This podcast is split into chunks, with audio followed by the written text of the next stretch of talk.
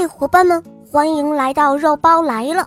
今天要讲的故事叫做《小灰熊藏宝》。小灰熊离开家，到山野中去觅食。走着走着，无意中发现，在岩缝中有一颗闪闪发光的红宝石。他非常好奇，因为听妈妈说，宝石。可是贵重的东西，能值好多好多钱呢。小灰熊把宝石捧在手心，嗯，应该搁到哪儿呢？自己还要采摘果子呢。他想了想，要不然就先找个地方藏起来，过几天再回来取吧。想到这里，小灰熊摘了一片树叶，把红宝石包好。藏进了附近的石洞里，又在洞口做了一个记号。藏好了宝石，小灰熊高高兴兴地采果子去了。没走多远，遇到了外出游玩的小沙狐。小灰熊兴致勃勃地把藏宝的消息告诉了他，并且叮嘱他说：“呃，这件事情只有你一个人知道，千万要替我保密哦。”小灰熊就这样告诉了小沙狐，然后朝前走去。走着走着，又遇到了去河边喝水的小浣熊。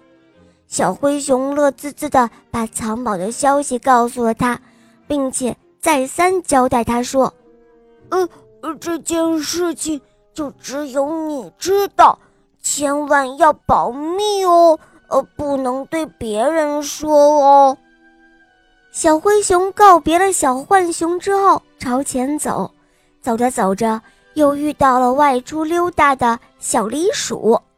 小灰熊神秘兮兮地把藏宝的消息也告诉了他，并且连声提醒道：“呃，这件事情只有你知道，千万要保密哦，别往外讲哦。”就这样。小灰熊一路上又遇到了小花鹿、小山羊，还有小灵猫，哎呀，还有小瘦猴。结果呢，都是同样把藏宝的事情跟他们说了，并且让他们千万要保密。过了几天，小灰熊来到藏宝的石洞，打算把那颗红宝石取回家交给妈妈的，可是。他找遍了整个石洞，也没有找到。呃，红宝石怎么不见了？红宝石被谁拿走了呢？虽然我告诉了那么多小伙伴，可他们都答应过要保守秘密的呀。这会儿，小灰熊呆呆地坐在那里，他不知道做错了什么事。唉。故事告诉我们，不要把你的秘密都告诉别人，即便对方答应你要保守秘密，但并不能够保证他一定能够做到守口如瓶。所以，有些秘密适合藏在心里的哟。小伙伴们，你们知道了吗？好啦，宝贝们，今天的故事肉包就讲到这儿了。